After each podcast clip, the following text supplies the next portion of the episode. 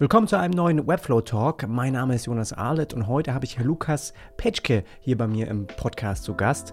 Und falls du gut aufgepasst hast in der letzten, in der ersten Episode, dort habe ich schon erwähnt, da hatte ich schon Dennis von Vibrant Design ähm, mit dabei und der hat uns gezeigt, wie man eben Webflow-Formulare DSGVO-konform aufbauen kann. Und heute Lukas ist quasi sein Geschäftspartner. Er ist weniger in dem kreativen Prozess mit involviert, sondern mehr in dem Kundenmanagement und auch eben die Projekte handeln und eben ja den Kunden zufrieden machen, sage ich mal so, ja. Was ein sehr, sehr wichtiger Teil ist. Und ich finde es bei den zwei, bei dem Duo eigentlich ziemlich interessant, dass die das so offensiv von Anfang an aufgeteilt haben. Und warum ich Lukas speziell nochmal mit in den Podcast eingeladen habe, ist, um mit ihm einfach ein bisschen mehr darüber zu reden, warum sie sich entschieden haben, einerseits Preise auf ihre Website als eigenen Hauptnavigationspunkt mit zu integrieren und dort auf einer Seite dann auch dem Seitenbesucher oder dem potenziellen Kunden eben aufzuzeigen, was auf was für eine Investition quasi auf ihn zukommt. Ja, er kann einmal eben zwischen jährlich und monatlichen Zahlungen wählen. Das heißt, sie haben einen festen Betrag, der so grob, ja, aber schon so, er hat auch äh, im Podcast erwähnt, dass das schon immer so ein bisschen die Richtlinie ist, wie man eben dann an die Projekte auch rangeht, ja. Und es gibt einen einmaligen Betrag, der auf jeden Fall vom Kunden gezahlt wird und dann plus eben monatlich einen ähm, festen Betrag, der abgebucht wird, auch vom Kundenkonto, was natürlich Vibrant Design eine ziemlich gut eine Kalkulation mitgibt, womit sie so monatlich immer mit festen Einnahmen rechnen können. Interessant ist, dass sie darin zum Beispiel auch die Webflow-Kosten mit verpacken. Das finde ich also eine, äh, ja, eine ganz nette Variante, dass der Kunde damit eigentlich dann nichts zu tun hat und so bindet man den natürlich dann auch so ein bisschen an ein, ja. Und wir haben einfach da so ein bisschen drüber geredet, ja, wie sie da äh, vorgehen oder wie das auch bei den Kunden ankommt und was dann alles so, so ein bisschen in den Paketen, in den drei Paketen, die sie auch auf der Website vorstellen, mit enthalten ist. kannst du dir gerne auch nochmal speziell anschauen, dich da so ein bisschen inspirieren lassen und ich kann schon mal vorwegnehmen, bei denen funktioniert das auf jeden Fall. Es ist auch so ein bisschen eine Richtung, die ich vielleicht äh, angehen möchte 2023, auch bei mir persönlich, was die, mein Webflow-Angebot eben angeht auf der Website. Deswegen äh, fand ich das ganz interessant, da mal ein paar Insights zu hören. Die Folge heute hat keinen praktischen Tutorial-Teil. Wir hatten das ja beim ersten Webflow Talk schon so ein bisschen anders gemacht und ich fand, finde das aber als Idee ganz gut, dass wir quasi in Zukunft jeden, den ich zum Webflow Talk einlade, einmal seine Website oder irgendeine Website, die die gebaut haben, eben anschauen und dass man dann auch davon ähm, eine Sache zeigt, wie man die denn baut. Irgendeine Kleinigkeit, ja. Und das habe ich mir auch vorgenommen jetzt für die nächsten Speaker, die ich dann hier mit einlade. Falls du auch jemanden kennst, äh, der ganz fit in Webflow ist und der auch gerne damit arbeitet oder du selbst auch, dann melde dich gerne mal bei mir info at jonasarlet.com und dann könnten wir da auch eben für den Webflow Talk einen Termin vereinbaren und zusammen einfach ein bisschen sprechen. Und ich glaube und hoffe, dass eben so die Webflow Community in Deutschland auch so ein bisschen mehr wächst wächst und alle da mal ein bisschen zu Wort kommen, dass man auch sieht, hey, wie viele da eigentlich schon mit dabei sind und wie toll die Community auch ist. Heute ähm, jetzt also Lukas hier zu Gast und äh, ich freue mich schon drauf. Also willkommen im Podcast, Lukas. Hallo Jonas, freut mich sehr, hier zu sein. Hi. ja, was bin ich? Wer bin ich? Äh, wie gesagt, Lukas und meine Rolle bei Vibrant Design ist eher des Projektmanagers. Ja, alles, was rund um die Website-Projekte anfällt, ähm, Pflege von Bestandskunden, aber ja, das kennst du sicher auch, ähm, alles administrativ, also alle Admin-Sachen, so der erste Versprecher, alle Admin-Sachen, die so anfallen, wenn man ein Unternehmen hat, ähm, sei es von Finanzen bis hin zu ja, Gesprächen ähm, mit Partnern und Co. Genau, ja. das ist so meine Rolle bei Vibrant Design. Finde ich super interessant, dass ihr da so euch direkt äh, aufstellt, dass man einfach auch mal jemanden, einen Partner dabei hat, der jetzt nicht unbedingt, dass es zwei Kreative sind oder so, sondern ja, du bist bestimmt auch kreativ und gibst deinen Input. Aber genau. kennt man ja oft irgendwie zwei Designer, zwei Entwickler oder so, und sondern da einfach auch jemand äh, von der Sorte, die man eben auch braucht äh, bei so Projekten, ne? Projektmanagement, Kundenbetreuung und so weiter. Aber kanntest du Webflow auch schon, ähm, sage ich mal, davor oder hast du es jetzt ein bisschen durch Dennis äh, kennengelernt oder wie war das? Ja, tatsächlich ja, wir haben uns am Anfang, so wie es wahrscheinlich jeder macht, der so in die Szene rutscht ähm, im Webdesign, erst mit den klassischen ähm, ja, CMS auseinandergesetzt, wie WordPress und Co. Haben damit auch einige Projekte umgesetzt, aber dann schnell gemerkt, ist nicht so das Wahre, sind dann auf Webflow gestoßen, waren schnell überzeugt von ja, der Einfachheit ähm, und ja, allgemein das System und haben dann von vornherein gesagt, okay, das ist der Zahn der Zeit. Wir müssen unsere Idee von der Entwicklung von Webseiten umdenken, haben das getan mit Webflow und ja, seitdem setzen wir seit 2018 auf dieses Tool und sind super zufrieden und ja, würden auch nichts anderes mehr machen. Also alle Kundenanfragen, die in die Richtung gehen, ey, könnt ihr uns bei WordPress was umsetzen, ähm, wird schon probiert, das Ganze umzulenken auf, hey, guckt euch doch mal Webflow an. Das ist doch definitiv die bessere Lösung und Option. Mhm. Wie ist da so die Resonanz aus, aus eurer Perspektive? Also gerade wenn ihr dann ein neues Tool vorstellt, wie, wie kommt das so an? Ja, das oftmals ähm, ja, denken die Kunden drüber nach, ähm, weil sie nur das eine kennen. Man muss ja auch sagen, klar, im großen Internet äh, ist vielleicht Webflow auch noch nicht die große Nummer, wird immer größer und jetzt gerade so in den letzten ein, zwei Jahren kommen Kunden explizit auf uns zu und sagen, hey, ich brauche eine Webflow-Seite, wo, ja, also man merkt, es gab einen Wandel. Jetzt kann auch dadurch sein, wir sind seit ähm, knapp einem halben Jahr Webflow-Partner, dass wir uns auch nach außen hin mehr aufgestellt haben, dass ähm, auch Kunden das sehen und explizit nach Webflow-Experten und Partnern suchen und deshalb die Anzahl an solchen Anfragen bei uns auch gestiegen ist. Aber ja, hat sich definitiv geändert. Ich weiß nicht, wie ist da dein Gefühl? Äh, bei mir muss man sagen, kommen die Leute speziell dann auch wegen Web, Web, Webflow, weil sie halt einfach irgendwie das schon kannten und dann da ein paar ja. bisschen nachgesucht haben und dann äh, wohl oder übel auch mal auf meinen Namen treffen oder auf irgendwelche Tutorials und sagen. so weiter. An dir kommt man da nicht vorbei, was sehr ja. gut ist. Großen Respekt dafür. Also ist ja auch immer ein Ziel von mir gewesen, dass man da halt einfach einen Content schafft, an dem man nicht vorbeikommt und der irgendwie ja. dann früher oder später mal auf dem Screen landet und so kommt man auch mal zu äh, Projektanfragen. Aber es ist schon auch in der Vergangenheit so gewesen, gerade bei jetzt äh, Unternehmen, die, sag ich mal, äh, von vielen Unternehmen ist es überhaupt nicht irgendwie das Kerngeschäft, sich zu beschäftigen, mit welchem CMS setzen wir das um oder sowas, ja. Die, ja. die wissen, hey, sie brauchen jetzt eine neue Website oder sie wollen Relaunch und dann setzt man sich an den Tisch und dann haben sie mal von WordPress gehört, klar, aber für ganz viele ist die eigentlich, äh, die holen sich einen Partner, der ein Experte in einem bestimmten Feld ist und wenn der was vorschlägt, dann schaut man es sich zusammen an. Aber da war das eigentlich bei vielen Kunden bei mir gar nicht irgendwie eine Diskussionsgrundlage, sondern ich habe das vorgestellt und habe denen gezeigt, wie das funktioniert und die fanden das immer cool, weil man das halt einfach so einfach bearbeiten konnte, dann die Seite. Aber ja. das war jetzt nie wirklich so, äh, ist ähnlich wie bei euch. Ne? WordPress-Kundenanfragen hatte ich eigentlich von Anfang an ziemlich krass auch äh, gefiltert, auch bei mir auf der Website und auch so eben schon im Voraus, wie es eben geht. Und dementsprechend kommt mittlerweile eigentlich nur Sachen durch, die auch, wo die da offen für sind oder ja, sowas halt äh, schon wissen im Voraus. Ne? Ja, definitiv. Kann ich komplett so unterschreiben. Ihr äh, hast gerade noch äh, Webflow Partner erwähnt. Kannst du das mal kurz beschreiben, was das bedeutet und was musste man dafür tun? Ja, was ist das? Das ist ein, ja, ein Angebot von Webflow, der Plattform, mit der wir die Website, wie gesagt, umsetzen. Ähm, da kann man sich als Agentur, als Freelancer ähm, bewerben und wird ja durch ein ja, Bewerbungsformular oder ein Prozess, man wird quasi ja getestet, ist man, äh, kann man Webseiten so umsetzen, wie es der Standard ähm, in der Webentwicklung hergibt äh, und wird quasi zertifiziert als ähm, ja, Webflow-Partner und das sind wir und wird dann auf der Seite von Webflow direkt geführt als ja, Expert-Partner, genau. Hast du so ein bisschen im Gefühl, wie viele Anfragen darüber kommen? Ich kenne auch ein paar bei mir aus der Community, die da äh, dabei sind und ja, da, ich habe jetzt noch nicht so direkt ja. mit denen gesprochen, aber das, ich plane das ja jetzt in Zukunft hier so mehr und mehr zu machen, solche Webflow-Talks. Und ich ja. finde es schon ganz interessant, ob sich das lohnt, ne, sich da mal mit anzumelden. Es werden ja auch immer mehr, auch äh, wenn, wenn du da auf der Seite mal nach Deutschland filterst und so, da seid ihr ja dann nicht äh, die Einzigen, aber ja, auf jeden Fall. du da irgendwie ein Gefühl, dass das, sind das jetzt englischsprachige Anfragen oder sind, ist es dann deutsche Unternehmen oder wie ist das? Es sind schon deutsche Unternehmen. Wir haben uns auch explizit dafür entschieden, auch wenn die Seite von Webflow Englisch ist, uns dort in Deutsch zu präsentieren. Also unsere mhm. Texte, unsere About-Page und so sind alle auf Deutsch. Und die Anfragen, die darüber kommen, ja, sind meistens von deutschen Unternehmen.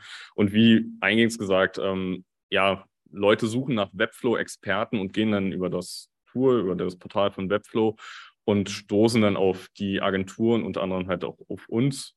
Und ja, also eine genaue Zahl kann ich denen nicht sagen, aber es ist schon gestiegen, ehrlicherweise, seitdem wir dort gelistet sind. Ist es aber jetzt nicht so, dass die dort was ausfüllen und das kommt dann bei euch an in einem bestimmten Formular, sondern die kriegen ja, einfach stimmt. nur eure äh, die, also es ist ein bestimmtes Formular, was an euch weitergeleitet wird. Genau, also ja, okay. beides, beides tatsächlich. Ähm, aber öfters kommt es tatsächlich vor, dass sie uns dort sehen und dann auf unsere Website gehen und dann die Anfrage stellen. Ja. Genau. Aber ja, sie hätten auch die Option, über das Portal von Webflow direkt die Anfrage zu stellen. Ja. Aber ja, ersteres kommt öfter vor, dass sie direkt ja, uns kontaktieren. Ja, die wollen sie auch erstmal überzeugen und dann ist man schon dann irgendwie in der Nähe vom Kontakt-Button, dann wird man den auch eher klicken. Das ist ja auch interessant. Genau. Okay. Aber du hattest auch gefragt, ob es sich lohnen würde. Mhm. Ich würde sagen, ja. Also wenn man die Anforderungen hat und wirklich sich auf Webflow spezialisiert hat, dort Expertenwissen hat, macht es Sinn, ähm, aus meiner Sicht, sich dort ja zu registrieren und zu hinterlegen. Klar. Mhm. Gibt ja neben solchen Portalen auch äh, zig andere Freelance-Portale, wo man sich einträgt als Freelancer, um gegebenenfalls Anfragen zu bekommen. Ich weiß nicht, klar, kann man drüber nachdenken, ob das sinnhaft ist oder Sinn ergibt. Aber ich glaube, das Portal auf jeden Fall. Die haben auch bei der Webflow-Konferenz äh, 2022 haben sie auch ein bisschen vorgestellt, dass sie da irgendwie so ein Matchmaking machen wollen ne, zwischen Partnern oder ja. Anfragen, die man dort eingibt und dann werden dir die passenden Partner vorgeschlagen und sowas. Habe ich mir jetzt noch nicht im Detail angeschaut, aber könnte auch sein, dass das in Zukunft für die noch relevanter wird. Aber ich denke mal, äh, ja, äh, kostet ja erstmal nichts und wenn jemand da Zeit hat, Ganz dann genau. füllt man es aus und äh, versucht damit Mitglied zu werden.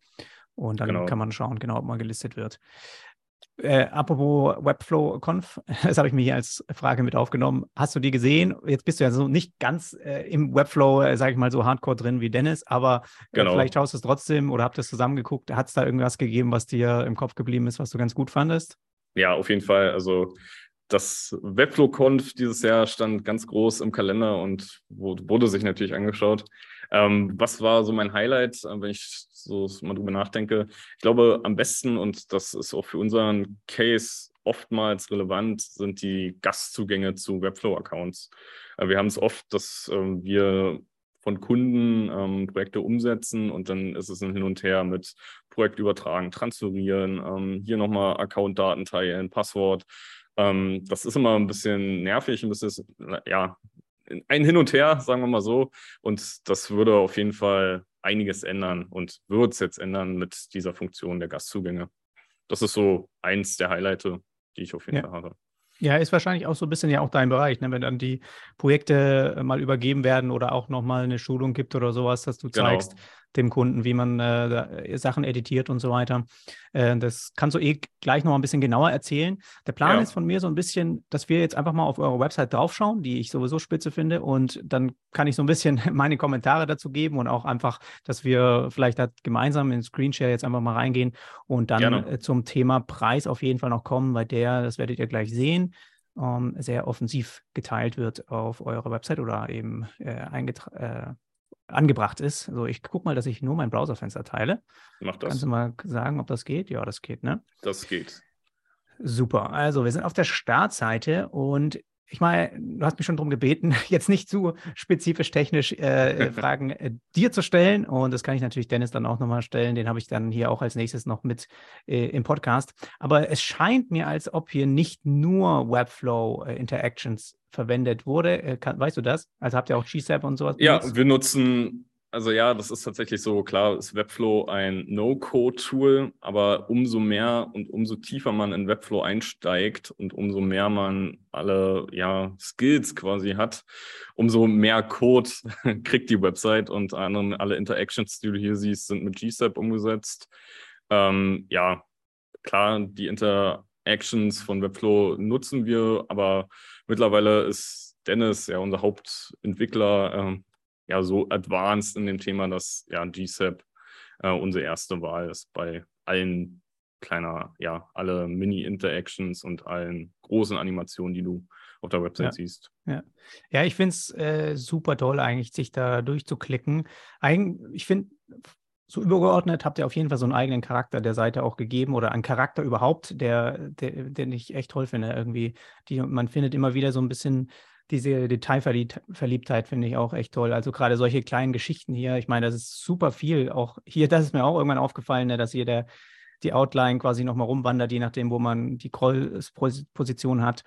Ähm, ja, überall immer wieder so Kleinigkeiten drin, die ganzen Grafiken und sowas. Ähm, wie, wie ist das bei, jetzt nicht gerade die Icons, aber ich habe es irgendwo gesehen bei, äh, wahrscheinlich waren es hier die Leistungen, war es, glaube ich. Äh, da habt ihr auch immer wieder so eine, ähm, hier, wo war es? Äh, auch nicht das. Hier zum Beispiel. Ist das eine, zum Beispiel jetzt von euch erstelltes Lotti oder wie habt ihr sowas hier gemacht oder ist das auch animiert in, in GSAP? Weißt du das? Das, äh, da kann Dennis sicherlich nochmal genauer drauf eingehen, aber mhm. ja, das ist auch mit GSAP ähm, umgesetzt. Ach, krass. Okay. Genau. Das heißt, ich, ja, stimmt, ich kann ja auch den Text markieren. Genau. Ah, cool. Ja, ja echt. Äh, wir haben aus. Vor ein, zwei Monaten dazu ein Meetup gemacht. Also GSAP wird größer und auch in der Webflow-Community ähm, ist das echt ein spannendes Thema und ein äh, tolles Framework, um solche Sachen hier umzusetzen und solche Animationen. Ähm, ja. ja. Ja, ja. ja, ich habe das auch schon mitbekommen. Ich meine, es geht jetzt nicht an mir vorbei, aber bisher habe ich mich so ein bisschen davor gedrückt, dass, weil ich es nicht unbedingt gebraucht habe, ne? aber äh, macht durchaus Sinn, warum das vielleicht an bestimmten Stellen ähm, weitaus einfacher ist, äh, fortgeschrittene Inter Interaktion zu erstellen. Genau. Ähm, Gerade wenn ihr auch diese ganzen Textanimationen und sowas habt, sowas einzelne Wörter hochsliden zu lassen, ist halt super aufwendig, wenn du das alles in Webflow ja. direkt machst. Ja. Aber ja, wenn man da auch Spaß dran hat und ein bisschen ähm, das auch lernen will, dann cool. Aber sowas hier, ja, könnte man auch direkt in Webflow umsetzen, aber es ist auch, ich meine, das sowas zeigt irgendwie, finde ich ziemlich cool. Also ich weiß auch nicht, wenn man, ich kann mir schon gut vorstellen, dass man da mal einen schönen Abend dran sitzt und das einfach schön animieren möchte und gleichzeitig ja. dieses Thema einfach noch näher bringt an den Seitenbesucher oder an den potenziellen Kunden. Ähm, das finde ich schon echt, echt cool. Kann sich jeder gerne auch äh, direkt nochmal anschauen. Äh, der Link ist in der Videobeschreibung oder Podcast-Beschreibung. Was hier auffällt, und das ist auch so ein bisschen das Thema, wo ich heute rein will. Klar, äh, Portfolio-Team, ihr habt da alle ein bisschen klassisch, aber ihr habt auch ziemlich oft sie hier den Preis als Navigationspunkt mit drin. Genau. Ähm, ist irgendwo, irgendwo macht es ja auch Sinn, ne? wenn man jetzt als Webdesigner mal überlegt, wer sind denn meine Kunden und ja, was interessiert die Kunden am meisten, wenn sie dann auch auf eine Website kommen und natürlich interessiert sie, äh, ja, ich brauche eine Website und äh, kann ich, ja, seid ihr äh, kann ich Vertrauen zu euch aufbauen? Ja, habe ich eine Sicherheit, dass ihr das auch leisten könnt, was ich brauche und äh, was kostet das Ganze nachher? Und ihr habt das ziemlich offensiv eben hier angebracht. Gab es da, war das schon immer so? Also ihr hattet auch mal eine andere Website online irgendwie noch vor einem Jahr oder so, aber war das schon immer so oder wie kam das dazu, dass ihr euch entschieden habt, das direkt auch sogar in die Hauptnavigation mit reinzumachen? Ja, äh, gute Frage. Also auf jeden Fall, wir machen es tatsächlich schon immer so. Wir haben von vornherein entschieden, wir kommunizieren Preise ähm, auf unserer Seite, um einfach ja eines unserer ja, Philosophiepunkte, transparent, ähm, Transparenz, ähm, ja auch in der Außenkommunikation direkt ähm, ja, darzustellen. Und eine Idee war halt von vorne weg die Preise zu vermitteln. Ähm, man muss sagen, ähm, ist natürlich projektabhängig und das, die Preise, die dort stehen, gelten als Orientierung. Äh, es ist so, dass äh, ja, der Kunde auf unsere Seite kommt und schon mal ein gewisses Gefühl dafür bekommt, okay, was bieten die Jungs von Vibrant Design an, in welchem ja, in welchem Paket bewege ich mich gegebenenfalls, einfach aufgrund ähm, der Seitengröße, aufgrund der Funktionen, die so ähm, gefordert sind oder als Anforderung gestellt werden vom Kunden. Und genau, wir haben uns halt gesagt, ähm, ja, wir wollen Preise kommunizieren und wollen es dem Kunden aber so einfach wie möglich machen, eine Komplettlösung zu bekommen über die Entwicklung hinaus. Also Website-Pflege, äh, Reporting ähm, und ja, Anpassungen, die der Kunde wünscht genau, das siehst du halt auch in unseren drei Modellen. Das gibt es einmal den Einmalpreis für eine Seite und halt auch ein monatlicher Preis. Und da sind dann unter anderem, wie gesagt, die Punkte, die ich eben aufgezählt habe, mit drin, aber auch solche Themen wie Hosting von E-Mail-Adressen, aber auch das Webflow-Hosting. Genau, um ah, das ja, alles okay. zu covern. Mhm. Mhm. Ja, das ist interessant. Das war auch eine Frage, die ich äh, direkt hatte. Das heißt, der Kunde zahlt als Richtwert irgendwas um den Dreh rum, wenn er jetzt sagt, äh, da sind Sachen dabei, die brauche ich eigentlich, ich habe jetzt nicht so eine aufwendige Seite, sondern würde das vielleicht zu mir passen oder das.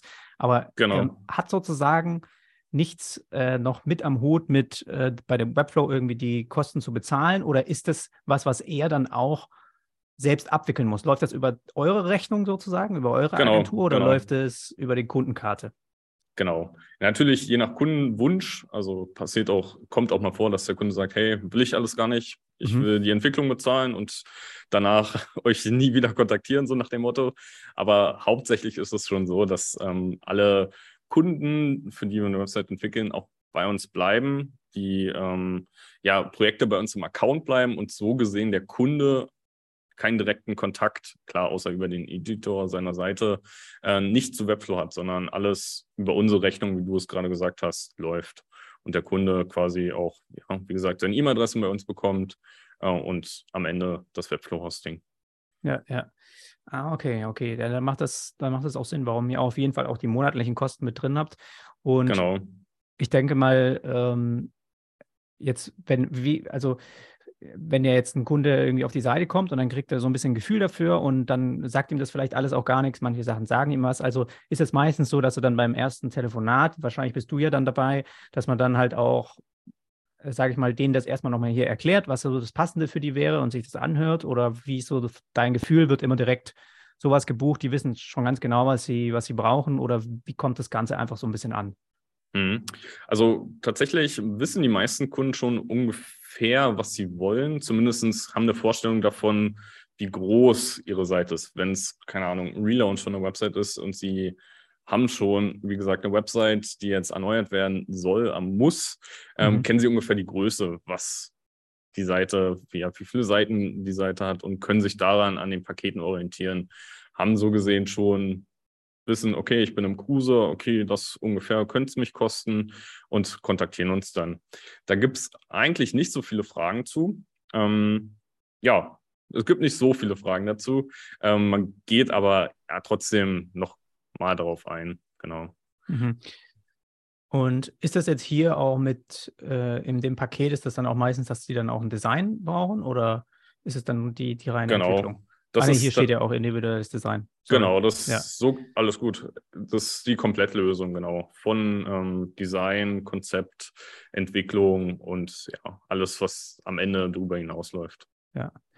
Und wie oft kommt es vor, dass Sie, sage ich mal, diesen Preis auf der Website sehen, der auch offensichtlich ungefähr äh, in dem Rahmen ist, dass, du, ja. dass, dass ihr da wirklich, sage ich mal, nochmal extrem verbessern müsst oder ist das meistens so, dass es dann auch um den Dreh ist?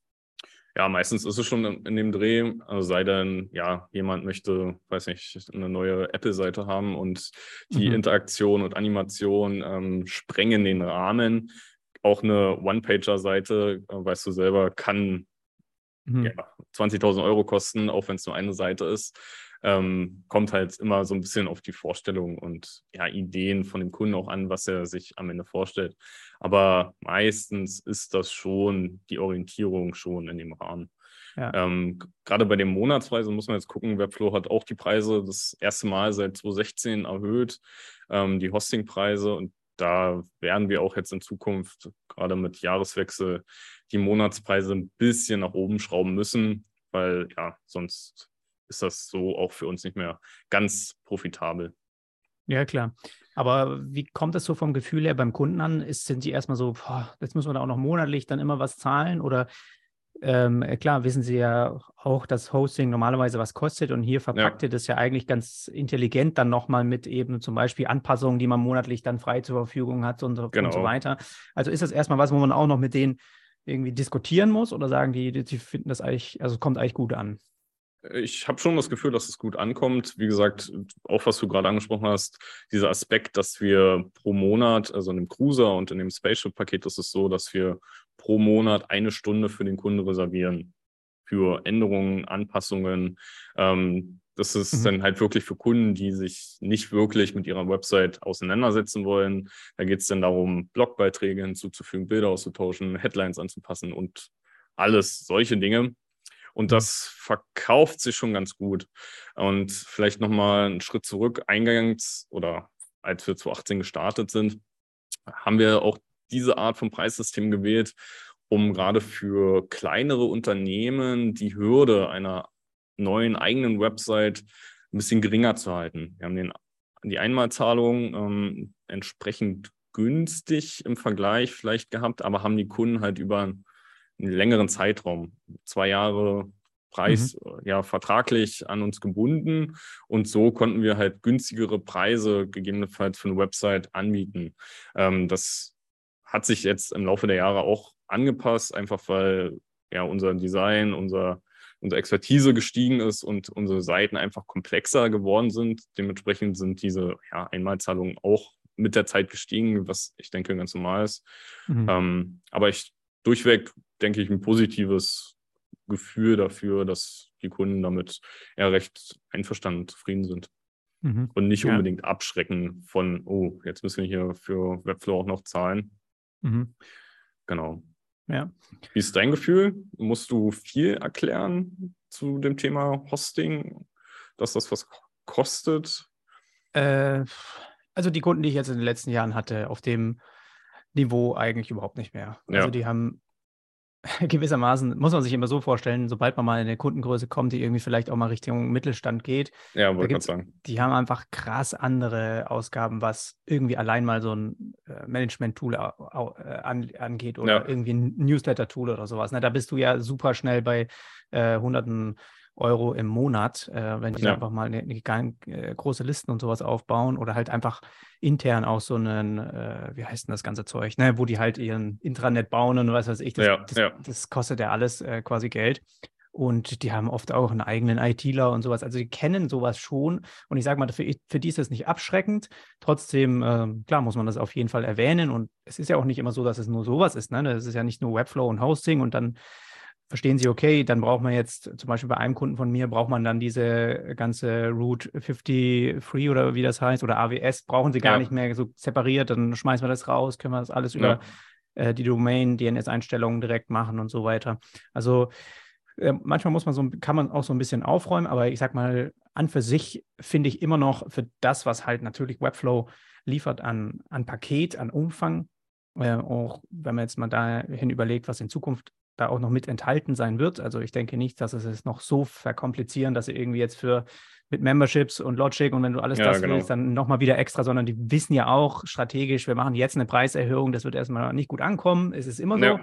Aber ähm, dadurch, dass äh, in Zukunft einfach gewisse Dinge noch mit dabei sind, kann man, für die man extern, ja, zum Beispiel Weeklot, fast alle meine Kunden, wenn die halt einfach irgendwie mal was englischsprachig noch brauchen, gibt es halt auch nochmal, weiß ich nicht, acht oder zehn Euro oder sowas im Monat aus. Ne? Und sowas fällt ja dann auch weg. Und definitiv. Ähm, ich denke mal, diese monatlichen Kosten sind für mich eigentlich okay. Ähm, ich sehe es jetzt für äh, das hier schon so ein bisschen als interessante eben sicherere Einnahmequelle, gerade wenn ihr jetzt hier sagt, okay, man kann auch jährlich und monatlich wählen. Ich schätze mal, die meisten sagen dann jährlich, weil man will ja auch nicht so oft seinen, ja. äh, seinen Partner irgendwie wechseln und dann hast du ja auch immer Tralala und das alles irgendwie wohin oder zu übergeben an, an jemand anderen und so weiter. Also genau. da hat man ja auch eine gewisse Sicherheit, ne, dass das halt einfach jetzt im nächsten Jahr kommt von, von der Basis her, diese Einnahmen, Umsätze kommen da wieder rein. Und ja. das ist natürlich immer sehr, sehr gut, gerade in äh, so einem Business-Umfeld, wenn man damit feste rechnen kann. Und ähm, gerade in so unsicheren Zeiten, wie es jetzt vielleicht gerade auch mal ist, wo die Wirtschaft vielleicht oder wo Kunden auch nicht so viel Umsätze machen wie irgendwie noch vor zwei Jahren, ist das halt einfach auch äh, nicht schlecht, wenn man damit äh, fest planen kann. Also deswegen finde ich dieses Modell nicht, nicht äh, wirklich eigentlich ganz, ganz cool. Und ich werde auch nächstes Jahr versuchen, äh, ein bisschen was in die Richtung ähm, auch äh, bei mir persönlich eben zu machen. Ähm, okay, cool. Ich habe jetzt nicht, also deswegen hat mich das so, so interessiert, was so ein bisschen eure Erfahrung und eure Plan und sowas damit war.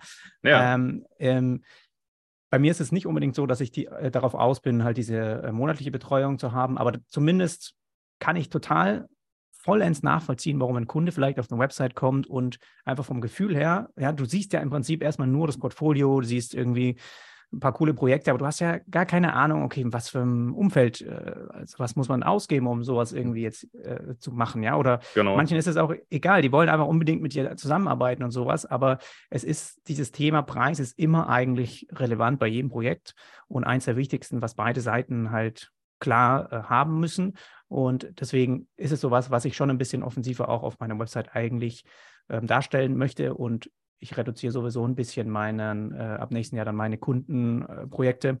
Äh, ja. Ich will ja ein bisschen mehr in Content-Richtung gehen und deswegen habe ich gedacht, cool. hey, kann ich da auch ein bisschen mehr mich, sage ich mal, trauen und es kann gerne auch auf der Website schon äh, ein paar abschrecken, sage ich mal, weil es dann halt auch weniger Anfragen gibt und weniger, was man im Hintergrund ja, irgendwie definitiv. Äh, managen muss. Oder muss ja auch immer erstmal gucken, ne? wenn man so einen Call geht, dann erstmal rausfinden und dann kann man Preis eine Range sagen und dann äh, ja, hat man womöglich schon eine Stunde gequatscht und dann kann man natürlich auch was anderes machen, wenn es dann nicht passt. Ja, genau. Das war oder ist auch eine Idee. Eingangs hatten wir es gesagt, äh, Kunden nach ähm, CMS zu filtern, äh, wenn Kunden uns anfragen und eine WordPress-Seite wollen. So ist es ja im, Endeffekt auch. Kunden sehen schon, okay, auf was muss ich mich einlassen, was muss ich vielleicht mindestens mitbringen, mhm. ob es denn am Ende dieser Preis wird. Aber auch wie du sagst, ähm, man hat nicht diesen äh, Stress in Anführungszeichen, man spricht eine Stunde mit den Kunden, versteht, was er möchte und hört dann am Ende von dem Call vielleicht, okay, ich habe ein Budget von 1500 Euro und mhm. ja, merkt dann schon, oh, passt eigentlich gar nicht so zusammen. Ähm, spart man sich so ein bisschen und filtert gegebenenfalls Kunden auch raus, auch wenn es jetzt hart klingt. Ähm, aber ich denke, so spart man sich ein bisschen Zeit, genau. Ja. Du hast es bestimmt auch mitbekommen, dass es gab so ein bisschen äh, so ein äh, Hype um dieses Webflow projektbasiert ab, als Abo-Modell zu verkaufen, ne? dass, dass der Kunde eigentlich unendlich monatliche Änderungen hat und zahlt ja. aber einen wesentlich höheren Preis, wie das, was wir hier jetzt sehen, gerade bei euch. Und da gab es auch ein paar, die es eigentlich erfolgreich gefahren sind, vor allem jetzt äh, im englischsprachigen Raum. Und das habe ich einmal, glaube ich, vorgestellt, auch über meinen YouTube-Kanal. Und da habe ich total viel äh, Fragen zu dem Thema bekommen, ob das nicht eigentlich total geil ist und warum macht das nicht jeder und sowas. Kann ja, ja auch sein, dass es einfach viel mehr im Kommen ist, sowas. Ne? Gerade wenn man auch merkt, auch für uns Kreative sind Änderungen einfach mal viel einfacher einzuarbeiten, wie vielleicht noch vor fünf Jahren. Und auch, äh, dass man mehr Sicherheit hat, dass eigentlich so, äh, so krasse Bugs oder sowas, ne, wo man so el elendig die ganze Zeit rumsuchen muss, ist auch äh, wesentlich das Risiko runtergegangen, weil ja, eigentlich für den guten Code äh, sorgt Webflow sozusagen. Und es ist ähm, beim, äh, genau, das habe ich mich so ein bisschen gefragt. Habt ihr euch da auch mal Gedanken drüber gemacht, das quasi nochmal ein Level höher zu machen? Oder habt ihr, merkt ihr jetzt schon, ähm, ja, jetzt, wir sind auch schon gut ausgelastet und es ist jetzt auch schon eine gewisse, äh, gewissen Stress, weil ich meine, ihr macht jetzt eine Stunde pro Kunde im Monat. Also es scheint nicht ganz so viel zu sein. Wahrscheinlich ist es auch mal ein bisschen mehr oder man macht halt ein bisschen mehr. Na klar. Und das war immer so das Erste, was ich gedacht hatte bei den Abo-Modellen. Ne? Puh, also wenn es äh, unlimited äh, Changes sind, dann denke ich mal, hat man noch übelsten Stress auch irgendwie am Hals und ja, man das irgendwie die ganze Zeit. Und das war so ein bisschen das, was ich gedacht habe, ja. Ja, auf der anderen Seite musst du auch bedenken, klar, wir bieten und reservieren für jeden Kunden eine Stunde, ähm, aber es kommt jetzt auch mal vor, dass ein Kunde jetzt nicht jeden Monat eine Änderung hat. Ist denn klar, ist das gut für uns.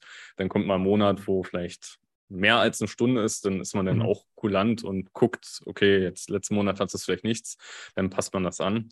Ähm, du hast dieses, ja, den Hype von dem Abo-Modell oder den höheren Summen äh, gesprochen. Tatsächlich haben wir darüber nicht so wirklich nachgedacht, ähm, ja, weil wir dieses System hier ganz gut finden. Ähm, ja, auch ein bisschen gespalten oder ein Zwiespalt. Ist das wirklich äh, das, wo es hingehen sollen? Also mhm.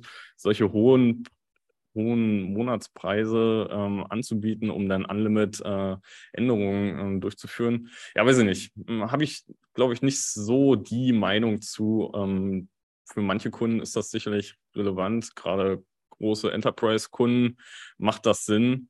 Ähm, mhm. In dem Segment, wo wir unterwegs sind, ist ja, Kunden zu finden, die uns diese Summe dann zahlen würden, wahrscheinlich nicht ganz so einfach. Ja.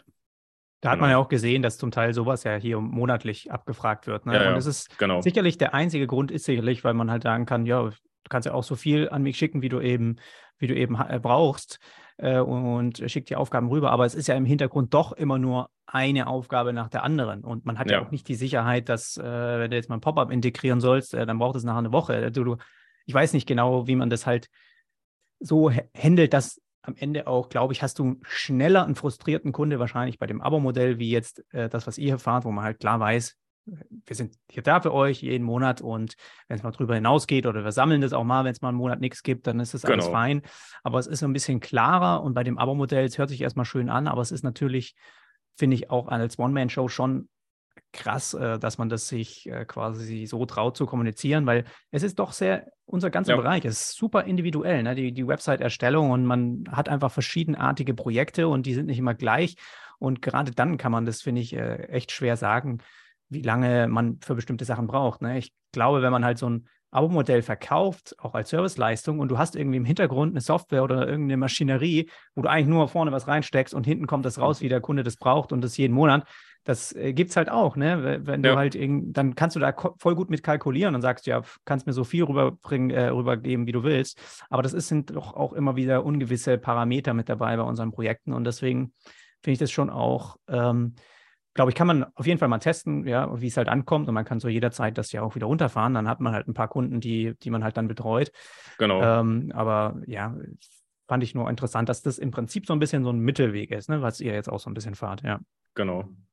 Ja, denke ich auch, ist ein guter, gelungener Mittelweg und aktuell und ja, wir haben gute Erfahrungen damit gesammelt und es läuft ganz gut. Genau, du hast es angesprochen, äh, wie ausgelastet sind wir. Wie gesagt, mhm. äh, Kunden schicken jetzt nicht jeden Monat was. Ähm, auch nicht alle Kunden, hatte ich auch eingangs gesagt, wählen diesen Weg des Abo-Modells, sondern entscheiden sich dafür, okay, die Einmalsumme ist okay oder eine Einmalzahlung ganz normal für Design und Entwicklung. Und danach, wenn es mal eine Änderung gibt, machen wir das auf Rechnung. Das ist auch ganz normal. Wir sind versuchen uns da schon auch anzupassen. Was wünscht der Kunde? Was ähm, können wir ihm bieten? Äh, das ist einfach der Vorteil daran, dass wir ja dieses kleine Setting haben von unserem Webdesign-Studio, dass wir da auf die individuellen Anforderungen eingehen können. Mhm. Äh, jetzt gerade, wo du es nochmal so erwähnst, jetzt habe ich das vielleicht, ich weiß gar nicht, ob ich es richtig verstanden habe, aber ja. das heißt, einmalig kann, der Kunde kann sich auch entscheiden, einfach nur das Paket quasi zu nehmen, einmalig. Und Genau. Dann passt das ja eigentlich nicht so von den Inhalten her, dass man. Äh, dann passt das, das bezieht sich ja eher auf die monatlichen, äh, auf die monatlichen ähm, äh, Rechnungen genau. wahrscheinlich, oder? Ja. Da, da, fällt dann halt die Themen wie Website-Pflege, das Reporting, ähm, das Hosting, ja. solche Sachen fallen dann raus. Ist ja. dann tatsächlich wirklich nur die reine Umsetzung von dem. Ja. Genau. Aber normalerweise, wenn jetzt jemand eine neue Website braucht äh, und irgendwie anfängt, er hat den Preis zu zahlen, damit er überhaupt startet, genau. dann eben monatlich das und, und, wird dann weiter betreut. So ist genau. der Plan auch von euch, dass ihr das so quasi verkauft. Ja, ganz okay. genau. Ja. Ähm, vielleicht kann, kannst du uns so ein bisschen äh, mitnehmen, was, was passiert, wenn jetzt hier eine Anfrage gestellt wird. Also ich habe sowieso gesehen, euer Formular ist ja auch irgendwie ganz nice. Das habt ihr wahrscheinlich dann auch äh, das äh, übrigens Thema, was ich ja dann mit Dennis auch durchgehe, wie man sowas ja. dann auch DSGVO-konform über Webflow bauen kann. Ähm, aber wenn das bei euch reinkommt, was passiert dann so im Hintergrund? Also kriegst du dann direkt äh, eine E-Mail und du telefonierst dich dann erstmal mit denen zusammen oder kannst du das so ein bisschen beschreiben, wie da der Prozess ist? Ja, gerne. Ja, also wie du es gesagt hast, ähm, Kunde sieht unsere Preise, ist auf unsere Website gegangen, ist vielleicht von dem angesprochenen Webflow-Portal auf uns gestoßen, ähm, sieht unser Portfolio, unsere Preise, denkt sich, okay, den Jungs stelle ich meine Anfrage. Mhm. Dann landet ähm, die E-Mail bei uns ähm, und in der Regel ist es so, ja, erstmal abtelefonieren, sprechen, ähm, mal einen Call vereinbaren, allgemeines Kennenlernen. Ähm, hey, wer seid ihr? Wer sind wir? Und gucken, passt es überhaupt äh, so auch menschlich, weil das ist uns tatsächlich auch wichtig. Äh, es soll jetzt nicht einfach ein Projekt sein, was äh, wir durchführen und dann abgeschlossen ist. Wie gesagt, wir versuchen schon langfristig ähm, Partnerschaften aufzubauen, unter anderem halt durch unser Preismodell. Und dazu gehört es halt auch, dass man sich versteht, dass man ähm, das Projekt besser versteht und ja, das, was der Kunde fordert und wünscht, halt auch umsetzen kann. Das versucht man in so einem Erstgespräch herauszufinden. Wenn das alles zueinander passt und äh, ja, matcht, sagen wir mal, ähm, kriegt der Kunde von uns ein Onboarding-Formular.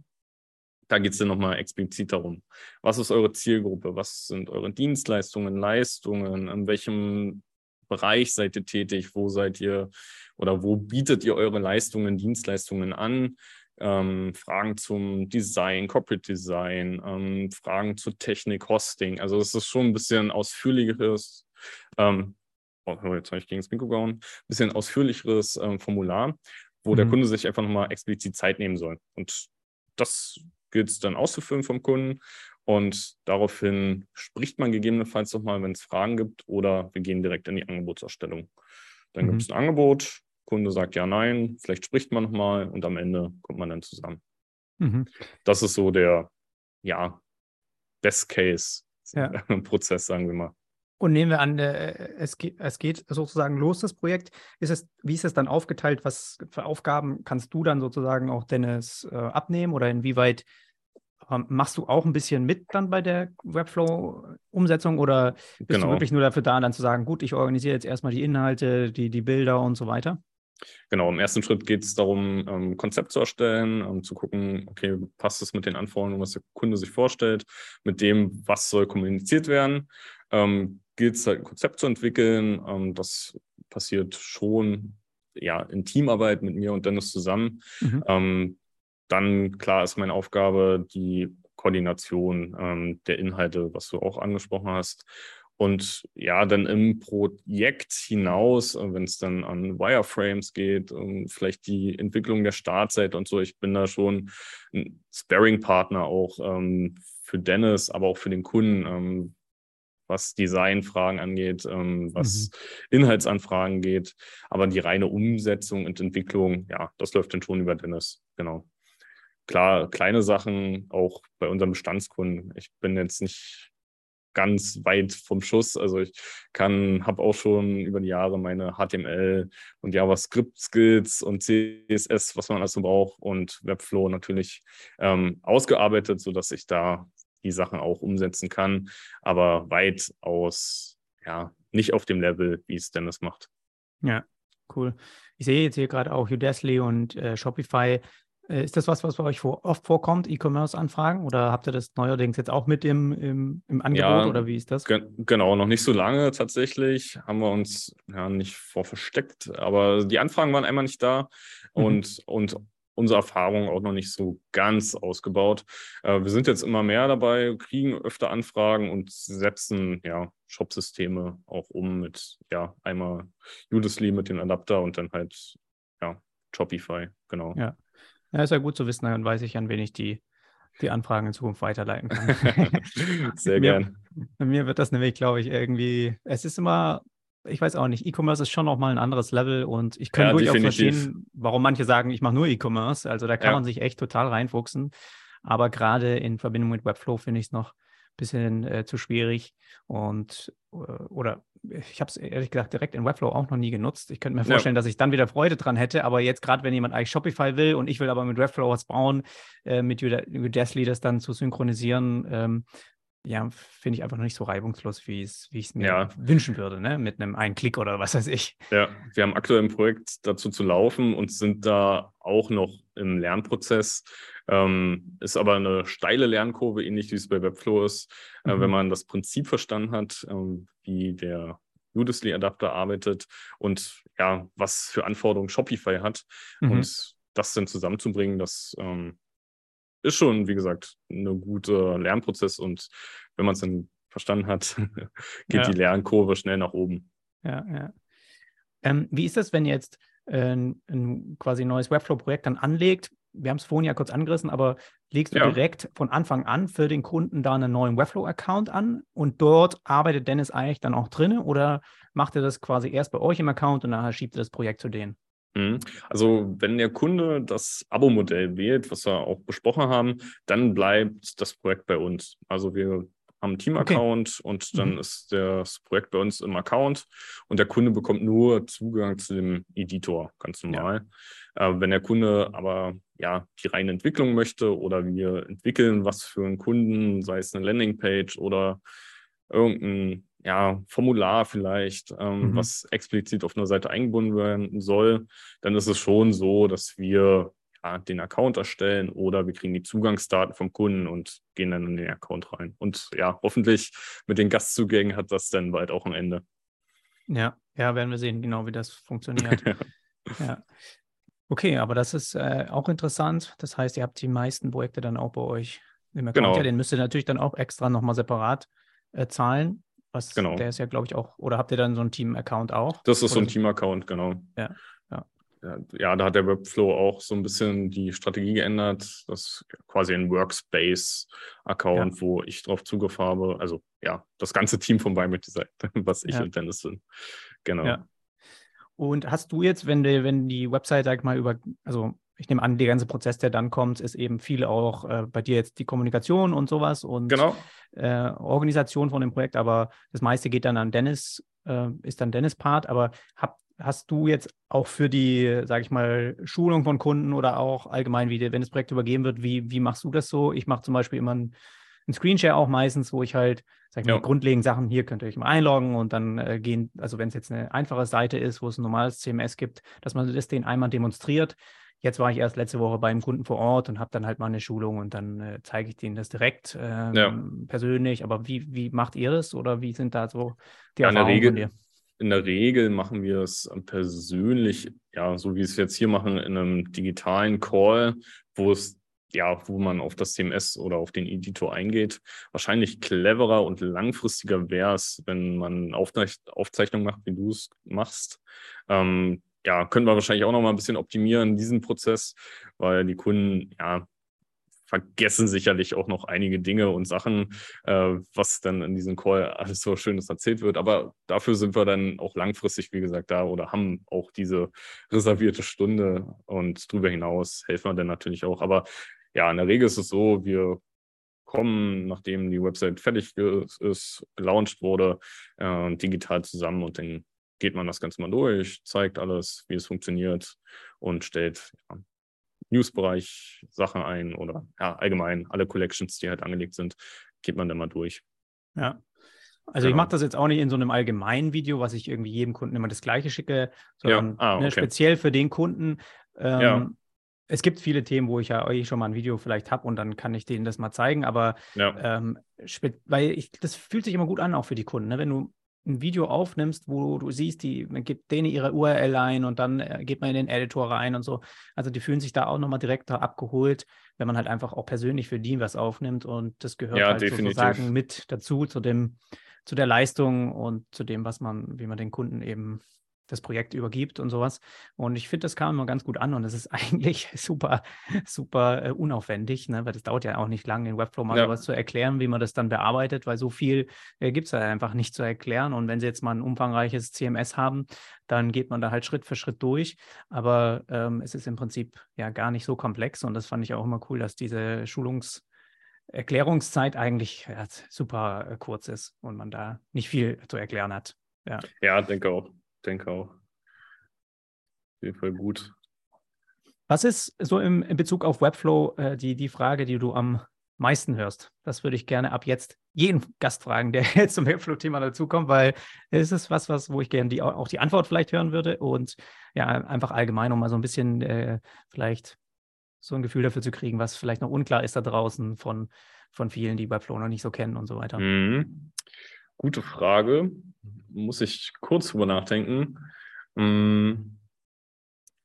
Ja, wir haben heute schon viel über Preise gesprochen und mhm. Webflow ist kein Open Source Tool, was quasi kostenlos zur Verfügung gestellt wird. Da kriegt man schon die Frage, ähm, aber ja, hatten wir auch gesagt, gerade im höheren Kundensegment, äh, Mittelstandsunternehmen, da sind die jährlichen Kosten oder die Monatskosten dann doch eher gering, sodass die Frage wahrscheinlich nicht mehr so oft kommt. Mhm. Ähm, ich überlege noch, was könnte es sein? Auch vielleicht, ich meine, was wird man oft das gefragt? war eh was, was ich abschließend auf jeden Fall ja auch erwähnen will, dass ihr, ihr zwei auch im Discord-Forum quasi, sage ich mal, einfach die, die äh, deutsche Webflow-Community dort auch, äh, das führt ihr auch, das Discord-Forum und da, genau. also jetzt nicht nur von Kundenseite Fragen zu Webflow, sondern auch vielleicht hast du so ein Gefühl von der, ah, okay. von den Webflow-Community, was so am meisten auch so kommt, wo, wo ja. Unklarheit ist für die, die neu zu Webflow kommen, äh, was, so, ja. was so gefragt wird. Okay, da, also von Kundenseite ist es vielleicht die Preisgeschichte, von anderen Designern und Entwicklern ist es ja, das äh, wohl bekannteste Datenschutzthema DSGVO. Äh, ist Webflow DSGVO-konform? Kann man es nutzen? Wie ist dort die Regelung? Was muss man beachten? Äh, ist das legal in Anführungszeichen? Das ist tatsächlich schon eine Frage, die oft gestellt wird in ja. Ja, Foren oder halt auch dadurch, dass Dennis ähm, ja, unter anderem diesen ähm, ja, Tekes Guide geschrieben hat für die Kontaktformulare, aber auch im Webflow-Forum zu DSCO4O also einiges ähm, kommuniziert hat. Äh, ja, kommen da schon Fragen zu auf, definitiv. Lässt sich immer nicht so einfach zu beantworten, weil ja keine Rechtsberatung und so. Ähm, ist definitiv ja, ja fragwürdig, ob man es so machen kann. Aber ja, ich denke, ich weiß nicht, wie deine Meinung dazu ist. Sonst würden wir hier nicht sitzen und über Webflow sprechen und Webflow-Seiten umsetzen. Also mhm. von daher. Ja, es ist, ich fände es natürlich unwahrscheinlich schade, wenn sich Webdesigner irgendwie von sowas natürlich jetzt die, sage ich mal, ihre Zukunft auch verbauen lassen würden. Ne? Also ja. nur weil es quasi ein reguliertes Thema momentan ist, was noch nicht ganz Klarheit hat, ähm, fange ich nicht an, das zu lernen. Oder ich, ich sehe da drin Potenzial, aber ich darf es ja sowieso nicht nutzen. Oder ich kann es ja. ja keinem anbieten. Weil ich glaube, dass sich das definitiv dieses Thema eben in Zukunft noch ändern wird. Und äh, dann will man irgendwie vorne mit dabei sein und nicht irgendwie ganz hinten. Und ich weiß nicht, also es, wir können schon viele Dinge tun, auch um eine Webflow-Website einfach ähm, zumindest sehr, sehr konform zu machen. Äh, das auf jeden Fall. Heutzutage gibt es ja eh noch sehr viele ähm, Seiten, die da auch mit anderen Systemen noch äh, sehr hinterherhinken. Und ich denke, für alle Projekte, die ich auch neu mit Webflow mache, sind wir da auf einem sehr guten Level. Und ich habe ja jetzt auch als nächstes mit Dennis den Call, wo wir das einmal durchgehen, wenn man gerade ja. solche datenspezifischen Themen hat, wo ein Formular zum Beispiel erstellt wird in Webflow, wie kann man das dann zum Beispiel auch ähm, über das eigene Hosting laufen lassen und so weiter. Äh, also das sind schon Sachen, klar, die muss man dann auch wissen. Und es ist auch schade, dass es da nicht eine One-Click-Lösung gibt oder so von Webflow. Das gebe ja, ich genau, zu. Genau, genau. Aber es ist schon auch weiß nicht, ich habe da nie so hardcore drüber nachgedacht, wie viele. Es ist auch die meiste Frage, die ich, glaube ich, jetzt auch vor allem dieses Jahr bekomme. Ja. Und ich habe da nie so hart drüber nachgedacht, als ich quasi dieses Tool entdeckt hatte. Ne? Ich habe mich erstmal total gefreut und fand es total geil. Und ich habe aber nie gedacht, ich kann es ja eigentlich nie nutzen oder sowas. Ne? Ja, Klar, ja. damals war das auch noch nicht so ein Thema, aber es ist es ist halt für die, ich glaube, ihr habt das auch ganz gut beschrieben in dem Forumbeitrag, wo auch Dennis mal beschrieben hatte, ne, was das beste Vorgehen in Deutschland ist, wie ja. man eine Webflow-Website momentan oder was man halt machen kann, um die eben DSGVO-konform zu machen. Und da wird auch das beschrieben, dass eigentlich das Risiko-Nutzen-Verhältnis man halt einfach mit dem Kunden auch eben abstimmen muss. Und Richtig, meistens klar. sind halt die Vorteile von Webflow weitaus höher wie das Risiko, dass man wegen einer bestimmten Kleinigkeit, zum Beispiel eine anonymisierte IP wird in die USA gesendet oder sowas, ja, dass ja. man dafür eben angeklagt wird oder irgendwas, ja. Und ja. das sind halt einfach so Sachen, die muss man mit dem Kunden natürlich abschätzen, aber sobald ja, das ähm, vielleicht, für manche Kunden ist das auch nicht so relevant, für manche ist das, die sind da vielleicht total pingelig oder so, aber ich finde, als Webdesigner quasi diese Angst schon mit in das Projekt zu bringen oder so, das, ich finde, das, das, tut irgendwie nicht so gut. Also ja, das nicht. ist nicht der richtige Weg, definitiv. Also man sollte klar den Kunden die Angst nehmen, wenn die Angst da dort ist, aber deine angesprochene Risikoabschätzung ist, glaube ich, der richtige Weg und die positiven und Vorteile von Webflow überzeugen wahrscheinlich am Ende die meisten. Und wenn es dann wirklich ein Kunde ist, der sehr picky ist und sagt, hey, das geht gar nicht, dann ja, zumindest von unserer Seite muss man dann sagen, okay, dann muss man gucken, ob man es irgendwie extern löst, ohne CMS oder Co. oder ja. ja, oder ob man sagt, okay, das passt dann hier an dieser Stelle einfach nicht und man geht nach getrennten Wege oder kommt gar nicht erst zusammen. Ja, genau. Ich habe auch meistens dann, würde ich das auch nicht empfehlen, da habe ich auch schon vielen gesagt, du, dann mach den Kurs erstmal nicht oder so, ne? Dann einfach erstmal äh, ja. ein anderes Tool einsetzen. Ähm, aber das ist, ja, momentan ist der Stand der Dinge. Nächstes Jahr, glaube ich, gibt es irgendwie Privacy Shield 2.0. Vielleicht gibt es ein paar Updates. Ja. Das, sowas dauert halt einfach immer ewig lange, bis da sich irgendwie zwei Nationen da mal einig sind. Aber denke ich auch. Irgendwann wird eine Lösung kommen, weil wir nutzen so viele amerikanische Tools privat und jeder Kunde von uns bestimmt auch. Und es ist ja. halt einfach so. Es ist halt, da kommen einfach die meisten und die besten Sachen her. Und warum sollen wir sie uns jetzt verbauen lassen? Also, das wäre ja lächerlich irgendwie, dass wir Völlig mit sowas richtig. nicht arbeiten dürfen. ja. ja. Genau. Ja, super. Du, ich äh, finde das eigentlich eine gute Überleitung, weil ich ja jetzt gleich ein Gespräch mit Dennis habe. Aber für alle, die zuhören, das kommt dann äh, sozusagen als nächstes äh, raus. Und da werden wir uns das Formular einmal äh, vorknüpfen. Aber ich fand es richtig cool, dass du uns heute mal mitgenommen äh, hast in quasi eure Website, auch ein bisschen in euer Angebot, Sehr dass gern. wir das mal besprechen konnten. Und dann auch als Beispiel oder als, ja, einfach, wie man, man sieht, wie man es machen könnte. Und äh, fand ich super, dass du da heute dabei warst. Danke. Vielen, vielen Dank für die Einladung, vielen Dank für das Gespräch und ja, Jonas, dann wünsche ich dir einen schönen Tag und bis bald. Genau, ich dir auch. Wir hören uns. Tschüss. Danke, ciao.